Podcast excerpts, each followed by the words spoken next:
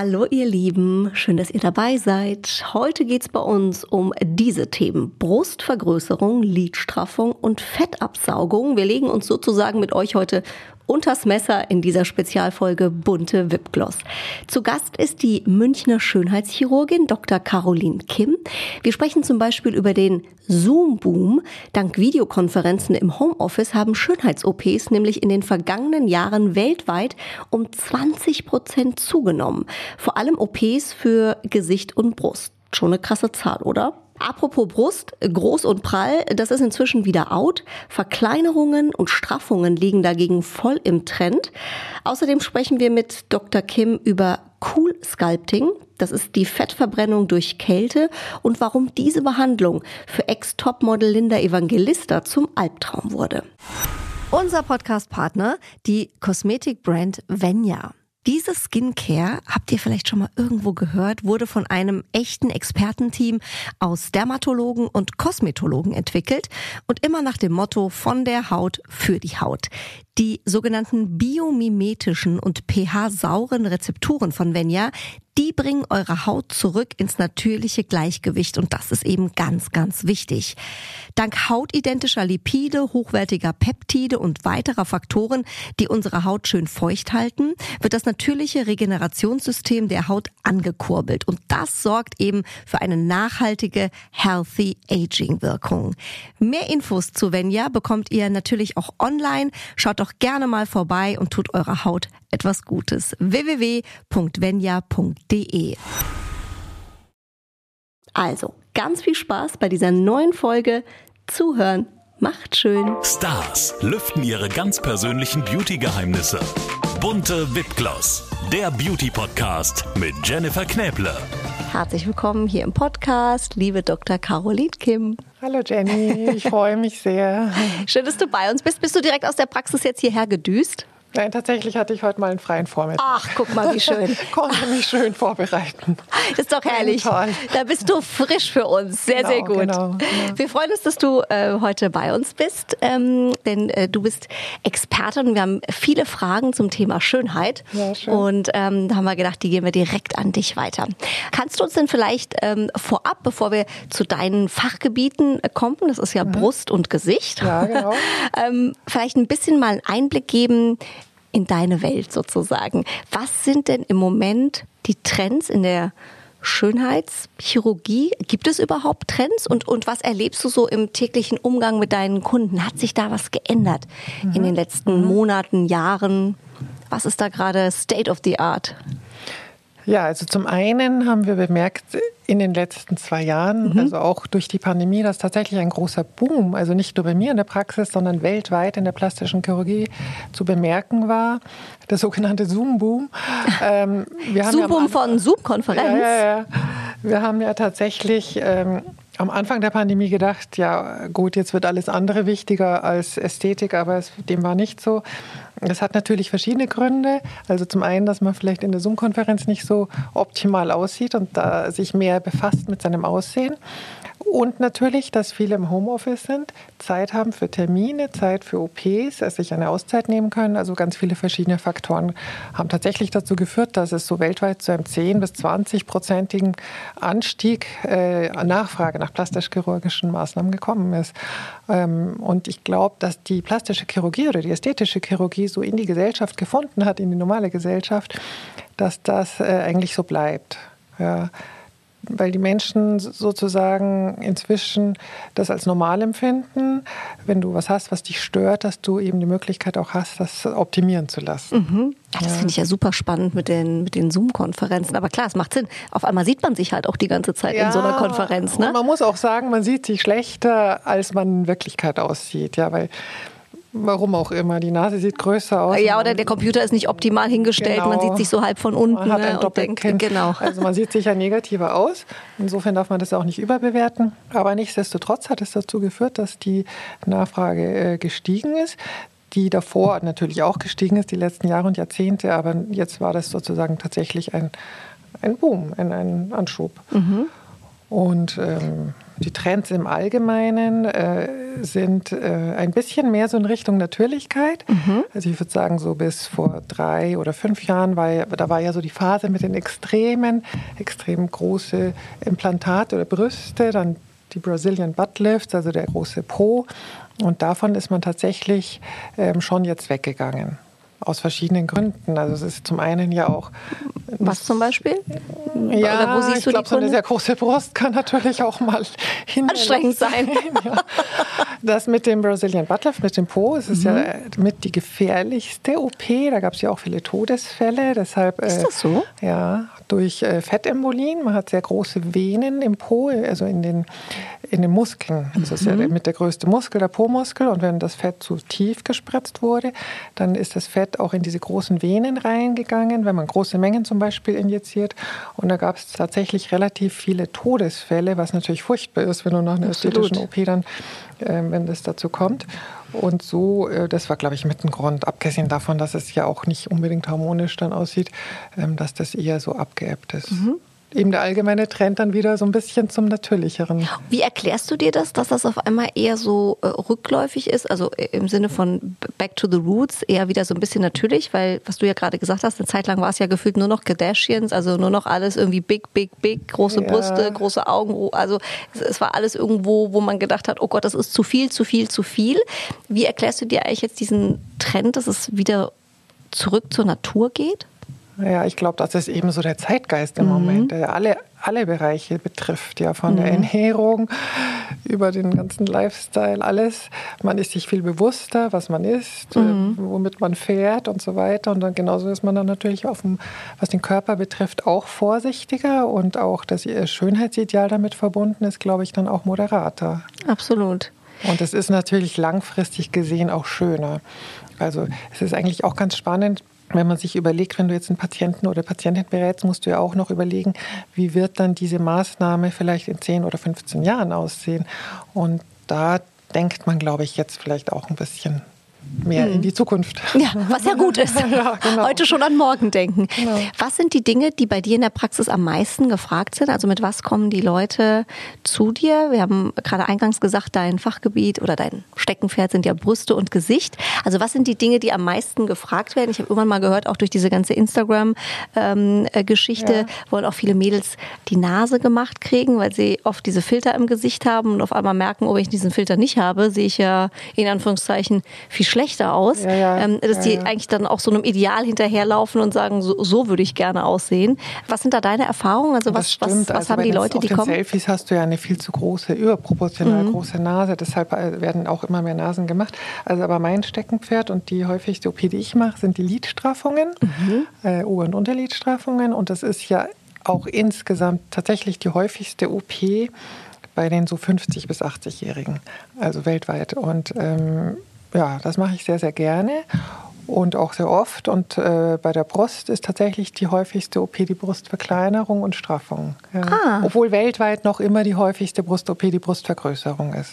Aber in Deutschland äh, in Deutschland ja, ist kleinen auch noch, Brüsten geht der Trend. Ja, also die, häufig, die häufigste OP ist noch die Brustvergrößerung, aber die geht so ein bisschen zurück.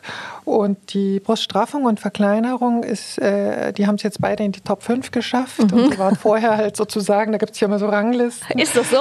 Da, ja, ja, jedes wow. Jahr werden so weltweite, also international, mhm. aber auch nationale Listen erhoben.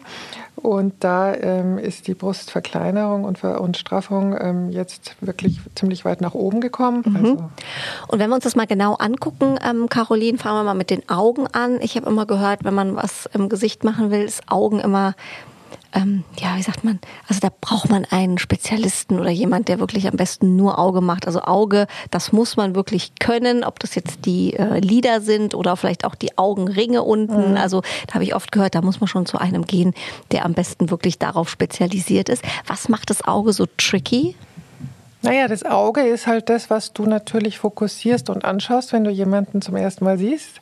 Ähm, da gibt es ja auch psychologische Studien, dass man sich zu 80 Prozent auf die Augen erstmal mhm. und dann kommt der Mund äh, konzentriert. Insofern ist es natürlich sehr wichtig, dass es dann äh, extrem natürlich hinterher ausschaut und du eigentlich von deinem Ausdruck auch nicht verändert aussiehst. Mhm. Das ist ja dann immer äh, das Problem. Also die Augen-OP per se ist ja ungefährlich.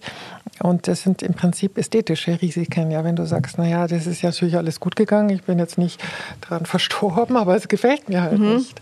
Und dann ähm, ist blöd. Dann im Nachhinein. Blöd, genau. Also, aber gut, das ist ja jetzt. Ähm das heißt, worauf sollte man achten, wenn man jetzt sagt, okay, ich habe mich da durchgerungen, ich möchte es gerne machen, mich stören meine hängenden Lider oder gibt ja auch viele, die sagen, mir drückt das auf den Augen oder ich ja. sehe nicht mehr so gut. Ähm, weil ich weiß, viele haben Angst, äh, dass das dann so ein, ne, dieser typische so, so, so hochge genau. Surprise-Look, genau, dass wir keinen Surprise-Look haben am Ende. Genau, also du musst gucken, dass man natürlich auch nicht zu viel macht, zu viel Haut entfernt und vor allem äh, heutzutage wird so gut wie kein oder fast kein Fettgewebe mehr entfernt, sonst hast du eben dieses Hollow Eye, dieses ausgehöhlte Auge, dann siehst mhm. du eher mhm. müde aus. Ähm, die Lidfalte sollte nicht zu hoch gesetzt werden, sonst wirkt die Augenbraue eher optisch tief. Also da gibt es so ein paar kleine Tricks sozusagen in den Proportionen und dann kannst du ein schönes äh, natürliches Auge auch haben. Also, und ich persönlich finde es auch ganz wichtig, den Muskel zu erhalten, mhm. also auch langfristig gesehen, dass du da auch immer einen guten Lymphafluss und eine gute Elastizität hast. Ähm, das sind so, ja. Wie lange fällt man danach aus? Naja, ich würde mal sagen, ein bis zwei Wochen hast du so ein bisschen Schwellungen und Blauflecken.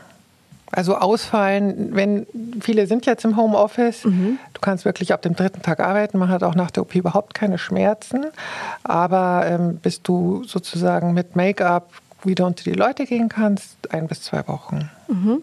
Welchen ähm, Patienten würdest du das empfehlen? Also ist das wirklich ähm, eher etwas Optisches oder tatsächlich was Gesundheitliches? Also bei den Augen fängt mhm. es natürlich schon mit den optischen Themen, dass die Patientinnen oder Patienten sagen, ich sehe müde aus, ich bin gar nicht müde, ich werde angesprochen, ob ich eben nicht gut geschlafen habe. Ähm, oder generell, dass sie sagen, es liegt mir jetzt schon fast bis auf den Wimpern die Haut. Das sind so die Anliegen. Aber es gibt natürlich auch Fälle, wo, wo das Gesichtsfeld eingeschränkt ist. Mhm. Und dann ist das so die Grenze zur medizinischen Indikation. Also ich sag dir eine Geschichte, ich wurde mal geschminkt und habe gesagt, ähm, da wirst du ja immer so gefragt, ähm, was, auf was hättest du denn Lust, was wollen wir denn mhm. heute machen? Und ähm, habe ich gesagt, oh, ich finde diesen Brigitte Bardot Eyeliner, ne, diesen, mhm. diesen mhm. präzise gezogenen, der so ein bisschen hochgeht, auch so Amy Winehouse, ja, ja. den finde ich so toll, den hätte ich gerne, aber den kann ich mir selber nicht ähm, ja. zaubern. Das ist ja einfach, ne, wenn du da zu Hause vorm Spiegel und dann verläuft das alles um Gottes Willen. Mhm. Und dann sagte der Visagist, nee, das geht mit deinen Schlupfliedern nicht. Also das ist meine Story zum Thema Schlupflieder. Und ich war so deprimiert danach und dachte so, okay, kein Amy Winehouse Liedstrich. Also er hat ihn auch nicht gemacht, er hat es auch nicht versucht, aber tatsächlich ist es natürlich so, dass manche Dinge dann auch äh, ja, nicht mehr gehen. Aber ja? du siehst, also es betrifft halt fast jeden irgendwann, ja, mich genauso und irgendwo, die Haut ist einfach so dünn an der Stelle. Deshalb ist das halt auch die häufigste OP. Mhm. Und äh, weiter zum Thema Brust. ähm, du hast gerade gesagt, der Trend geht äh, zur Natürlichkeit, also fast schon wieder eigentlich bei vielen, dass sie eine kleinere Oberweite haben möchten. Was sind denn die größten Risiken generell bei einer Brust-OP? Ich meine, da gibt es ja wirklich viele OPs, ne, mit Implantat rein oder raus mhm, oder eine mhm. natürliche Brust operieren. Also äh, für Leute, die vielleicht sagen, ich hadere damit, aber traue mich noch nicht. Also wo fängt man da am besten an? Wie informiert man sich? Ähm, wo guckt man, was das Beste für einen ist? Naja, also wie, wie, wie du ja auch gesagt hast, ist immer gut, wenn du irgendwo hingehst, wo die OP auch häufig durchgeführt wird, natürlich äh, zum Facharzt, wenn es geht.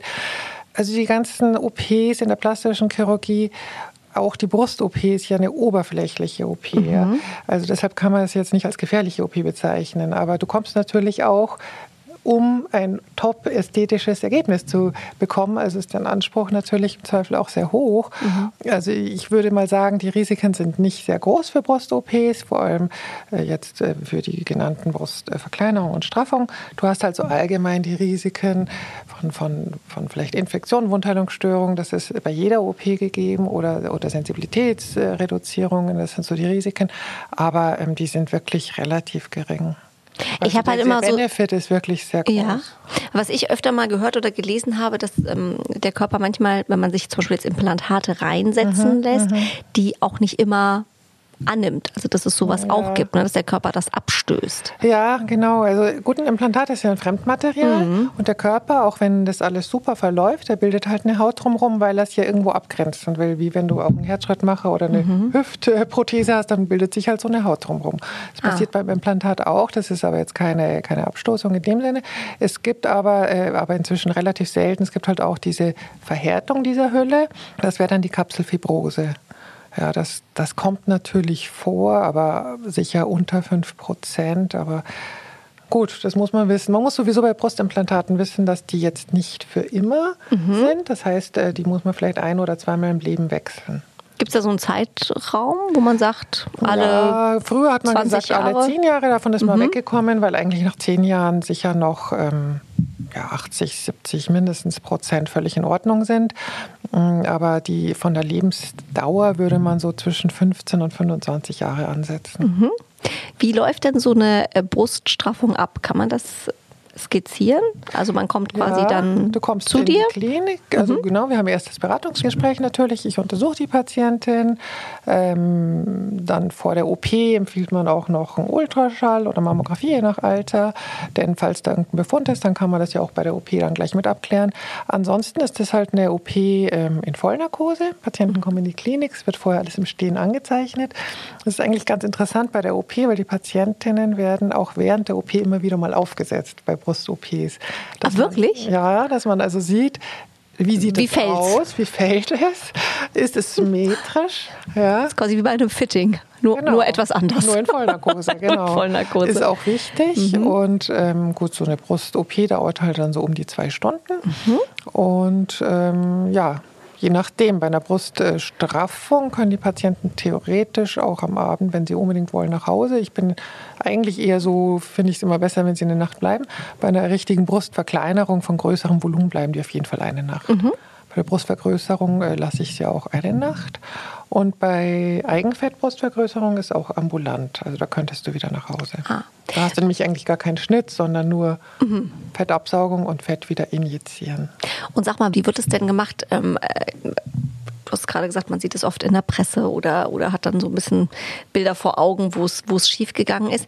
Ähm, das hat sich ja heute alles optimiert, diese ganzen Methoden, wie ja. operiert wird. Wird das nur noch mit einem kleinen Schnitt gemacht oder wird das durch den Warzenkorb, also durch die Brustwarze gemacht? Wie also läuft es im besten äh, Fall? Äh, Vergrößerung mit Brustimplantaten, die machst du über einen relativ kleinen Schnitt in der Unterbrustfalte. Mhm. Da gibt es inzwischen auch so Einführhilfen, die, die, die, äh, die, das erleichtern, das Reinbringen des Implantats. Diese äh, Funnels, sogenannten Funnels, das sind so Plastik, trichterförmige Plastiktüten und da kannst du praktisch auch ein etwas größeres Implantat über einen sehr kleinen Schnitt einbringen. Aha. Also die Schnitte sind relativ klein und versteckt.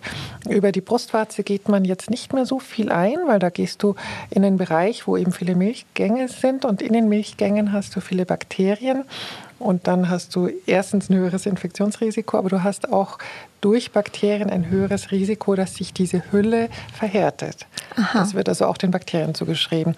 Und du hast auch ein bisschen höheres Risiko von Sensibilitätsstörungen an der Brustwarze. Also der Zugang ist so ein bisschen out und deshalb geht man eher unten rein. Weil du das gerade mit den Milchgängen angesprochen hast, das ist ja auch ein Thema, gerade wenn Frauen ja. schwanger sind und stillen wollen. Ja. Ich habe mal von einer Freundin gehört, ähm, die eine Brust-OP hatte, schon vor vielen Jahren. Was für eine OP hatte sie? Jetzt, ich weiß nicht mehr, da ging es nämlich nur darum, ob das Implantat oberhalb liegt oder so. unterhalb äh, des Muskels. Des Muskels. Ja. Und das eine war irgendwie, wenn man stillen will, sollte man darauf achten und beim anderen äh, ist es äh, egal. Ja, das ist nicht. Äh, das Oder so fragen, ungefähr. Ja, das denken viele und sagen viele, aber im Prinzip musst du es dir so vorstellen, du hast den Muskel und dann kommt ja erst die Brustdrüse mit den Milchgängen, die so strahlenförmig zur Brustwarze gehen. Das heißt, wenn du das Implantat ganz hinter die Brustdrüse setzt oder den Muskel, dann hast du eigentlich, wenn du unten reingehst, sowieso gar keinen Milchgang durchtrennt. Also in jedem Fall äh, sollte sie gut stillen können. Ah, okay. Also das ist eigentlich gar nicht so das Thema. Nein. Okay. Also wenn du durch die Brustwarze gehst, dann mhm. könnte es sein, dass du minimal mal Milchgänge vernarbst, aber wenn du jetzt unten reingehst, dann ist es kein Thema. Auch spannend auf jeden Fall. Genau. Äh, übernimmt sowas die Krankenkasse? Also eine Brustvergrößerung normalerweise nicht, außer bei einer massiven Asymmetrie zum Beispiel. Aber jetzt, wenn du eine zu kleine Brust hast oder nach drei Kindern nicht mehr viel übrig ist, dann wird es leider nicht übernommen. Mhm. Ähm, Natürlich nach Brustkrebs sowieso wird es dann bezahlt, aber ansonsten, was halt äh, relativ häufig übernommen wird, sind Brustverkleinerungen, wenn wirklich ein sehr großes Volumen vorliegt. Da muss man wahrscheinlich vorweisen, dass es in irgendeiner Weise gesundheitsschädlich ist oder einen belastet oder genau, dann wie wird das wir, entschieden? Dann mhm. machen wir Fotos, dann wird das alles ausgemessen, dann mhm. gibt es sogar Formeln, anhand der, der du das Gewicht sozusagen, das äh, geschätzte Resektionsgewicht äh, äh, ausrechnen kannst. Und wenn das halt richtig viel ist, zum Beispiel 800 Gramm pro Seite oder mehr, dann übernimmt das die Krankenkasse. Mhm. Gibt es etwas, worauf ich als Patientin dann achten muss, was die Implantate angeht, also was das Material angeht? Das hat sich wahrscheinlich auch verändert mit den Jahren, ne? Ja, genau, genau. Da gab es ja äh, alle möglichen. Also die allerersten Implantate, das sind ja jetzt ziemlich genau 50 Jahre, glaube ich, seit der ersten Brustvergrößerung. Ähm, die ersten Implantate. Ach, Jubiläum, wie passend. die ersten Implantate waren aus Silikon. Ganz früher, da gab es ganz kuriose Geschichten, von Glaskugeln bis ich weiß nicht was. Hat sich also da jemand wirklich Glaskugeln reingesetzt? Ja, ja, ja. ja. In den 40er, 50er Jahren gab es auch solche Geschichten.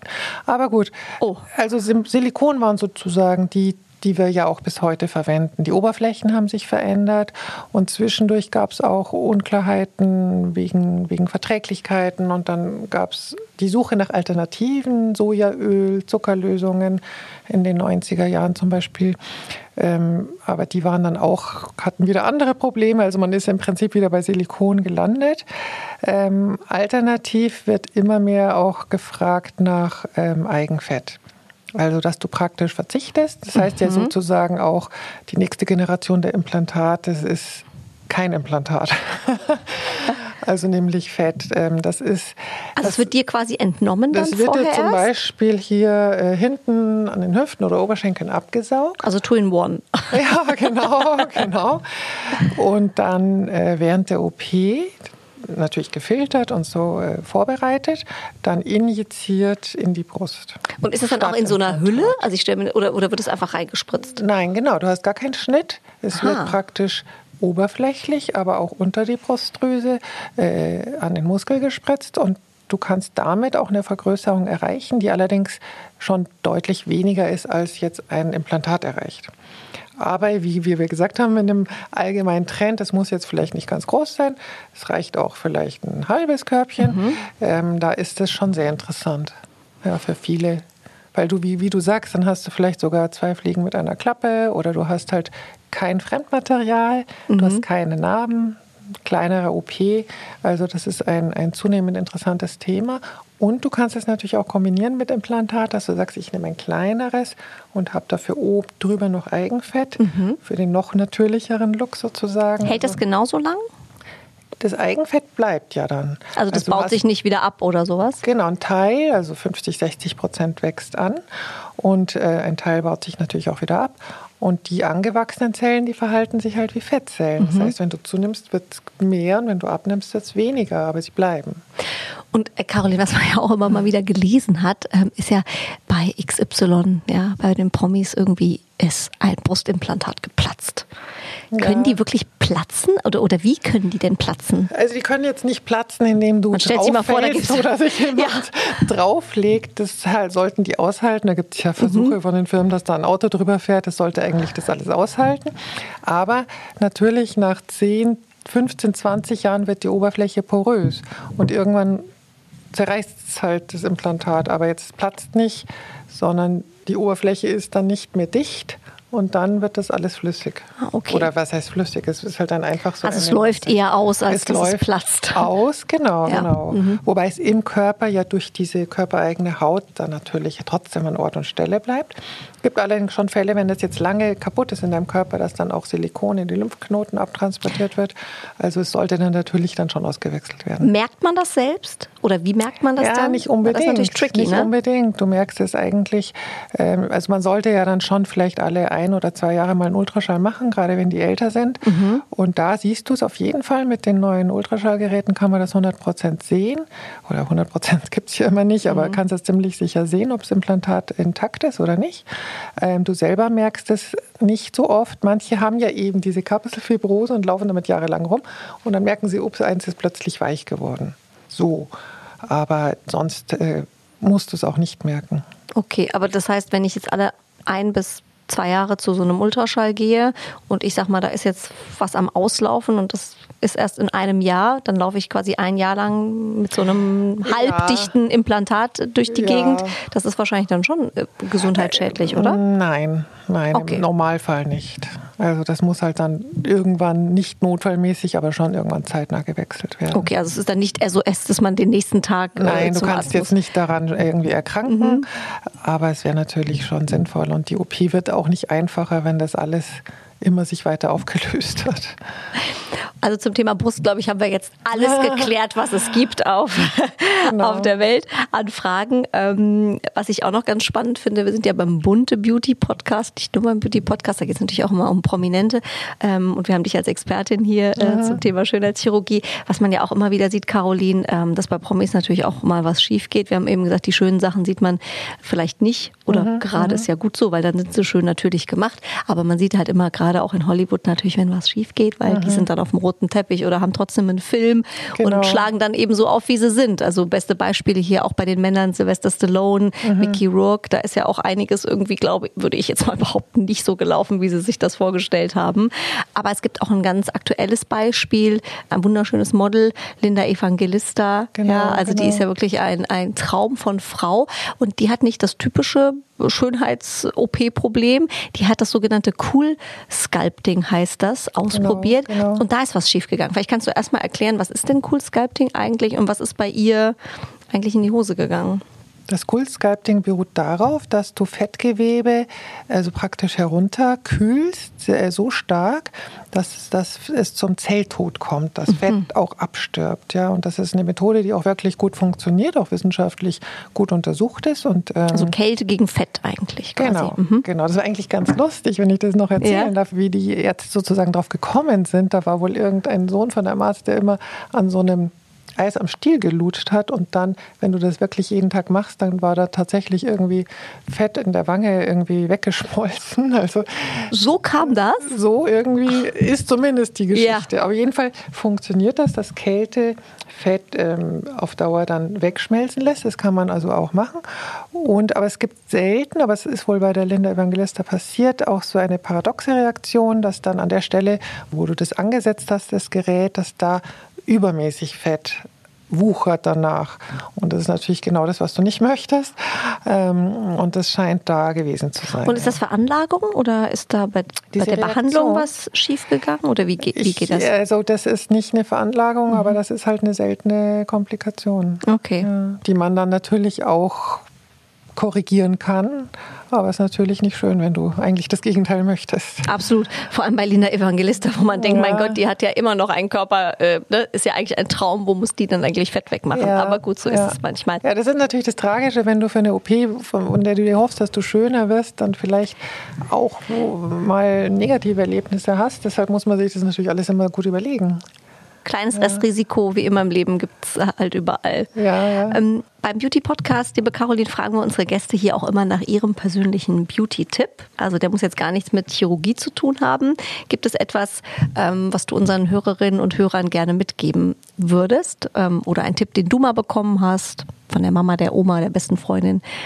Da freuen wir uns immer sehr und sind sehr gespannt. Gerade bei unseren Experten natürlich. Oh ja, aber da habe ich leider nur ganz konventionelle Tipps, aber tatsächlich hm. wirksam. Also ich würde sagen, wenn jemand raucht, aufhören zu rauchen, mhm. weil du dann wirklich wahrscheinlich sieben bis zehn Jahre jünger aussiehst, je nach Alter. Also das Rauchen ist, glaube ich, das, was, was am ältesten erscheinen lässt. Und ansonsten, ähm, naja, zufrieden und gesund leben ja, also ich glaube, und vielleicht auch nicht zu perfektionistisch sein. Mhm. Hast du einen speziellen, äh, ein spezielles Beauty-Ritual, was bei dir zu Hause nie fehlen darf, morgens, bevor du aus dem Haus gehst oder abends, bevor du ins Bett gehst? Also ich, oder ist einfach Wasser ins Gesicht so und fertig? Zu Schwellungen in der Früh. Ich versuche mhm. immer ein bisschen Lymphdrainage mit einem schönen Serum zu machen, ja, damit das irgendwie äh, hier ein bisschen schneller weggeht. Und manchmal hat man ja auch zu wenig Schlaf und dann hat man eben Schwellungen. Also das mache ich sicher. Aber ansonsten und ja, manchmal wacht man auf und hat irgendwo eine Falte und dann äh, kommt halt Hyaluron zum Einsatz. Gespritzt oder als Serum? Geschwärzt auch, ja, ja. Ah, das machst du dann mal eben so in der Praxis so zwischendurch also to go. Ja, also ich bin ja jetzt noch nicht operiert, aber also ich glaube, Vorbeugen ist tatsächlich äh, schon wichtig. Und äh, gerade bestimmte Fältchen an den Lippen oder sonst, wenn du die halt äh, rechtzeitig auffüllst, dann kannst du ziemlich lange dein Aussehen erhalten. Aber natürlich in, in Maßen. Das ist natürlich immer auch, äh, daran scheiden sich auch ein bisschen die Geister. Ne? Die einen sagen, man soll vorbeugen, bevor sie eigentlich ja, da sind. Die ja. anderen sagen, ah, nee, warte lieber nochmal. Also umso länger man es rauszögert, umso besser. Wo siehst du dich? Also der ich Skala glaube, von 1 würde, bis 10? Ich würde, ich würde vorbeugen in jeder mhm. Hinsicht, eben Sonne, Rauchen und so weiter, aber auch mit Fältchen halt moderat unterspritzen. Ich glaube, da hast du wirklich am längsten dann ein schönes Gesicht. Das würde ich schon empfehlen. Mhm. Jetzt natürlich, jetzt ist zum Beispiel auch ein Riesentrend des Facelift, auch bei Jüngeren. Wir haben so viele Patientinnen jetzt auch unter 50, die nach einem Facelift fragen. Und da ist halt immer die Frage, ist das jetzt zu jung? Wann fange ich an mit so einer OP? Ja, also aber Was würdest du empfehlen? Oder gibt es da, so ein, da so ein Alter, wo man sagt, also vorher nicht? Naja, schwer zu sagen, weil eben manche sagen ja, ich möchte eigentlich, dass keiner was merkt. Es soll überhaupt keiner einen Unterschied merken. Und das ist natürlich einfacher, wenn du jetzt nicht zu spät eine OP machst. Mhm. Ja. Aber es muss natürlich die OP auch wirklich eine Verbesserung bringen, weil Klar. Aber insgesamt finde ich Vorbeugen, in, wie in allen Bereichen der Medizin, finde ich auch in, der, in dem Beauty-Bereich mhm. schon wichtig. Gibt es etwas in dem Beauty-Bereich, was nicht mehr on vogue ist, was man eigentlich nicht mehr macht? Also ich glaube, so richtig schneiden, das ist eigentlich nicht mehr so.